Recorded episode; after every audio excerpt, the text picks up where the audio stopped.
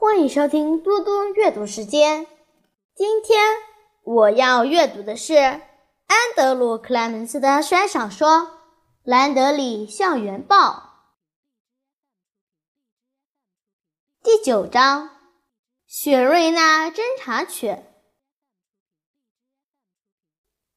星期一那天傍晚，所有学生都走了，教室里一片寂静。拉尔森老师拿起公文包、保温壶，还有雨衣，走向学校后门。像往常一样，他经过图书馆的前门，透过玻璃窗，他看到斯坦纳德小姐推着一台装满书的推车。斯坦纳德小姐抬头看见拉尔森老师，拉尔森老师向她点点头，礼貌地笑一下。斯坦纳德小姐。一看到他，却停下推车，兴奋的一边招手示意他进来，一边跑到门口和拉尔森老师说话。卡尔，好在逮到你了！你是在下午那堂课上新闻专题的吧？那实在太有趣了。不过，我想先让你知道，费用可能会超支哦。拉尔森老师心想。新闻专题？什么新闻专题？他很惊讶，但没有表现出来。他只问了声：“费用？什么费用？”斯坦纳德小姐说：“在你开始担心之前，我先声明，乔伊·德鲁卡是个非常可靠的孩子，而且我知道他不会浪费任何东西。不过……”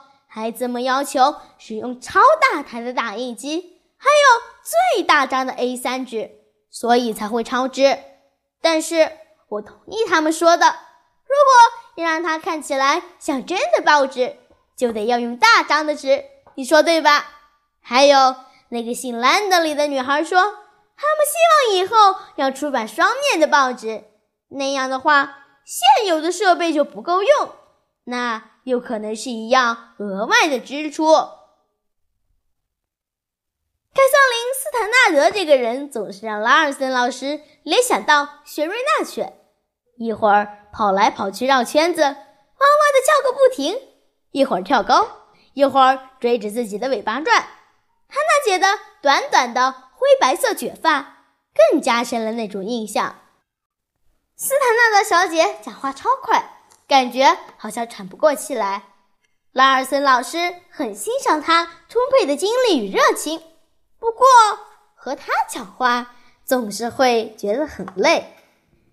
他很想问卡拉和乔伊烧败的报纸到底是怎么回事，但他每次要开口前，斯坦纳德小姐又叽里呱啦的说个不停。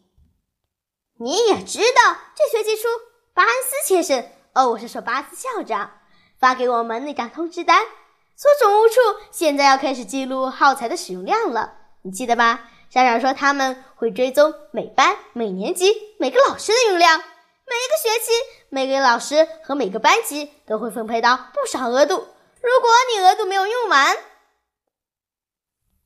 拉尔森老师不时点头微笑，不过却听得一头雾水。学校行政的细节，他很不在行，而且斯坦纳德小姐讲的实在是太快了。不过他很有耐心听他说完，因为他还想问一些事。所以，假如你可以过来我办公室这边，斯坦纳德小姐还在继续讲，在器材需求单上签个名，这样你的学生任何时候都可以来，也可以使用他们想用的东西。那个点子真的很棒，而且他们都超兴奋的呢。在他换气以前，拉尔森老师抢先问了：“他们说什么时候要印出东西来吗？”“哦，有啊有啊。”斯坦纳德小姐说。卡拉很笃定说会在这星期五之前完成那份报纸。你想耶，这个星期五耶？当然了，我原本预估要差不多三个星期。不过看到他们那么热切的想要及早完成，我就不忍心和他们说，他们给自己找的可是一大卡车的工作嘞。你知道，孩子们总是会低估事情的难度，就像上个星期，拉尔森老师签好那份需求单，斯坦纳德小姐继续口沫横飞的谈到二年级刚上完的南美洲专题。拉尔森老师微微笑，点点头，一边退向门口。他边说边跟着他走。当他开门，整个人站到走廊上之后，斯坦纳德小姐终于讲到最后一句：“哈尔，我真觉得你这个点子很棒。就像我刚刚说的，孩子们大概会在三周内拿出一份很棒的小报纸，到时候我一定会看的。好了，卡尔，祝你一路平安到家。”拉尔森老师微笑着转身走了。他深深吸了几口气。